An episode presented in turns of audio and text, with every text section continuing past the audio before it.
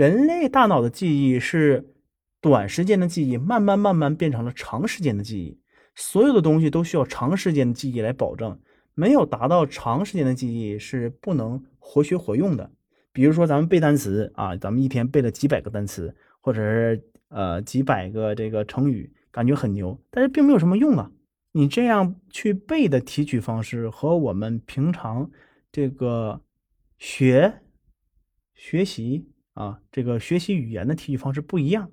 那咱们的记忆就这个单词它就不会变成一个长时间记忆，它就是一个短时间的记忆。而且咱们人类的这个记忆宫殿就那么大，用干用完了啊就得清，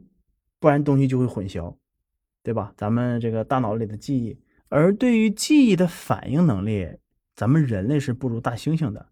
日本日本著名的动物心理学家研究者啊，前国际灵长类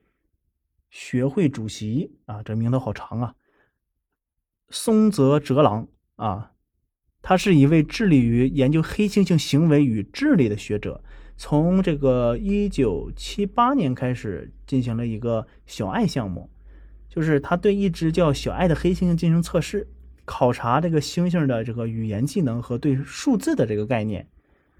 不知道大家有没有看过这个实验的视频？呃，我记得之前应该是在电视上播过，呃，应该是在新闻上播过。这个视频就是数，呃，画面是一个星星，一个星星给他一个屏幕，屏幕上是这个九宫格这种，类似于有个九宫格这种，上面有数字，然后有就是。到后面是比较难的，不是九宫格了，可能是更多的格子。然后这个数字顺序是打乱的。然后播放之后在格子里，黑猩猩能在非常短暂的记忆里，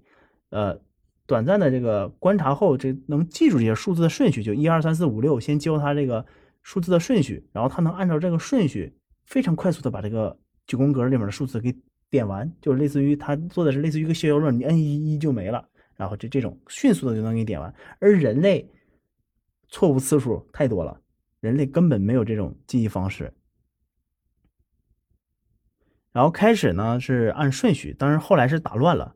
呃，从一到九，最后好像能到他能摁到二十几，从一到二十几的顺序，瞬间瞬间出现之后，然后唰没有了，然后让他去想这个一到二十的顺序，非常快，正确率非常的高，咱们人类是做不到的。